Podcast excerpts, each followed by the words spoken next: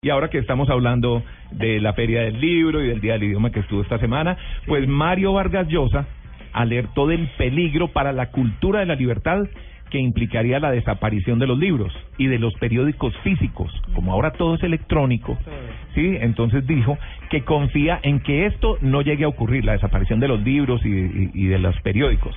El Nobel de Literatura hizo o dijo esto en una conversación que tuvo en España con el director del periódico El País en el Foro Internacional del Español, bajo el título El periodismo y el lenguaje. Escuchemos a Vargas Llosa.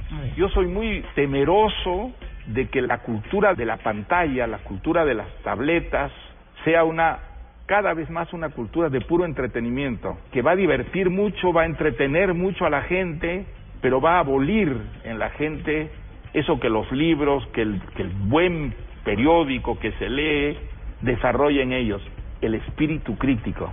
Yo te digo, si la sociedad futura va a reemplazar las grandes novelas con las series en televisión, que son muy divertidas, que son entretenidísimas y cada vez salen mejor hechas, ¿no es cierto? Pues yo creo que el resultado de eso puede ser un mundo en el que desaparezca la libertad. Si eso ocurre, yo creo que puede venir un retroceso hacia la barbarie, es decir, hacia un mundo sin libertad, un mundo enteramente manipulado desde los desde los poderes a través de la de la tecnología. Una charla bien interesante, además, que está disponible en internet para el que la quiera ver, está en el periódico El, el, el País de España, Mm. Eh, dura una hora, pero es una charla para el que le gusten estos temas, si quiero ir al Nobel en una conversación eh, entretenida, pues para que la busquen ahí. Era maravilloso. No, Es un hombre si de es un- derecha, pero espectacular. Y si es un llamado de atención, pues, porque cada vez nos vamos más a las tablets y cada vez somos, como en este programa, más de entretenimiento, pero hay que mirar el fondo de las cosas y hay que leer con calma, Sí. hay que profundizar en un mundo como el de hoy en el que todo el mundo escribe, porque creo que nunca antes la gente había tenido tanta oportunidad no solo de escribir, sino de exponer lo que piensa, Sí.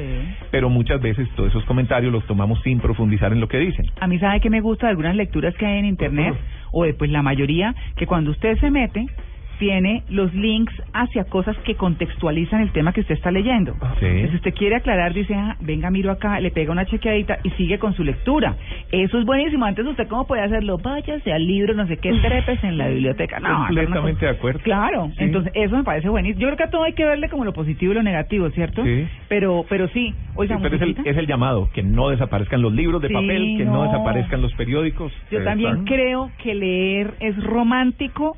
Yo, yo soy feliz leyendo, por ejemplo, con esto. Yo no sé si a la gente le gustará rayar los libros. Yo conozco gente que dice, ¿cómo se le ocurre? Pero es que yo no consigo la lectura sin rayar lo que me gusta, ponerle banderita a los libros de alguna cosa que me pareció. El, Con las ¿Cómo se llama el divisor de libros? El, Sí, el- el sepa- el separador, de, separador libros. de libros, Y además hay unos lindísimos. Sí, no, o y sea, el plan de pasar las hojas. Sí, eso Es toda una su- cultura. El Claro. olor, el olor. El ¿no? olor de el los olor libros. del libro nuevo es como el olor del carro nuevo. No puedo el leer en la cama, por y el del ejemplo. libro viejo. Admiro a la gente que lee en la cama. Huele rico, un libro viejo. Oigan, además, yo creo que eh, eh, ir a la feria, por ejemplo, aprovechando ahora que, que está la Ahí, eh, cuando uno va a una librería o a una feria o lo que sea, y empieza uno a ver títulos y títulos y títulos y saca y mira y chequea y vuelve y mete y va, y se le va a uno el tiempo en una delicia de cosa que es espectacular.